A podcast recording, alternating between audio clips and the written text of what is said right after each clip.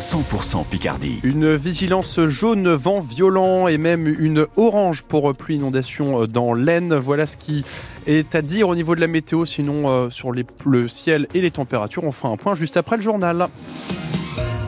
Un journal qui est présenté par vous, Joséphine Ortuno. Des agriculteurs manifestent leur mécontentement demain à Beauval. Ils organisent un barrage filtrant à l'entrée de la commune sur la RN 25. Cet axe entre Amiens et Doulan est très fréquenté et doit faire l'objet de travaux. L'État et les collectivités veulent construire une voie de dépassement. Une dizaine d'agriculteurs qui ont leur champ à cet endroit refusent cet aménagement. Patrick Legras est producteur de pommes de terre et membre de la coordination rurale.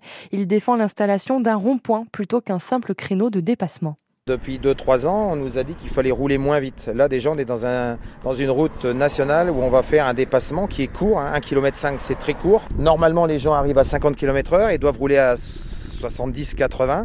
Là, aujourd'hui, à partir du moment où il va y avoir un dépassement, n'importe qui vous dira que les gens vont être tentés d'accélérer. Et l'accélération fait que ça va être encore plus dangereux.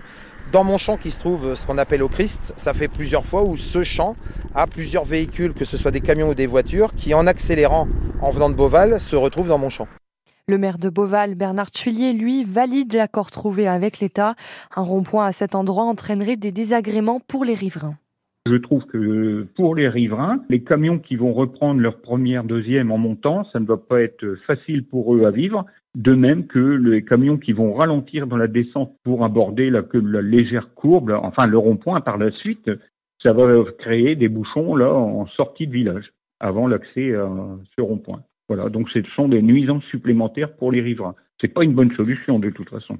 Les agriculteurs mécontents vont également distribuer des tracts demain après-midi. Le long de la côte Picarde, deux chevaux rejoignent les gendarmes de la Somme. Jusqu'ici, ils patrouillaient avec des équidés de race sel français. Désormais, ce sont des chevaux de race Henson qui luttent contre l'immigration illégale. Ils s'appellent Ivoire et Jesco. Ils ont 5 et 6 ans et travaillent notamment dans le Marcanterre. Météo France maintient la vigilance orange au cru dans l'Aisne.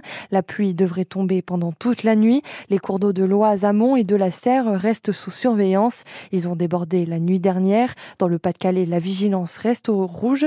Une vingtaine de sapeurs-pompiers de la Somme et de l'Oise, ils ont été envoyés en renfort. Gérard Depardieu pourrait perdre sa Légion d'honneur. La grande chancellerie de la Légion d'honneur engage une procédure contre l'acteur. Elle fait suite aux propos à caractère sexuel visant une enfant tenue par l'acteur en Corée du Nord, Agathe Mahut. Oui, c'est ce que confirme un courrier de la grande chancellerie de la Légion d'honneur daté du 22 décembre et que France Info s'est procuré.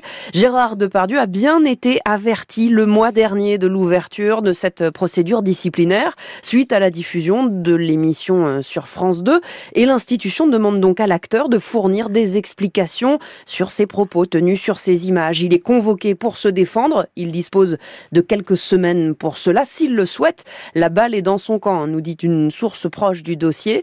Ensuite, le Conseil de l'ordre de la Légion d'honneur pourra émettre un avis, et ce n'est qu'un avis, sur la sanction éventuelle à prononcer. Si sanction il y a, trois options. Un blâme, une suspension ou une exclusion définitive de la Légion d'honneur. C'est là-dessus le président de la République qui a le dernier mot en tant que grand maître de cette institution. Emmanuel Macron qui avait estimé fin décembre que la Légion d'honneur n'était pas une question de morale. Gérard Depardieu visé par trois plaintes pour viol et agression sexuelle. Youssef Attal, joueur de l'OGC Nice, condamné à huit mois de prison avec sursis. En octobre dernier, il partageait une vidéo sur ses réseaux sociaux.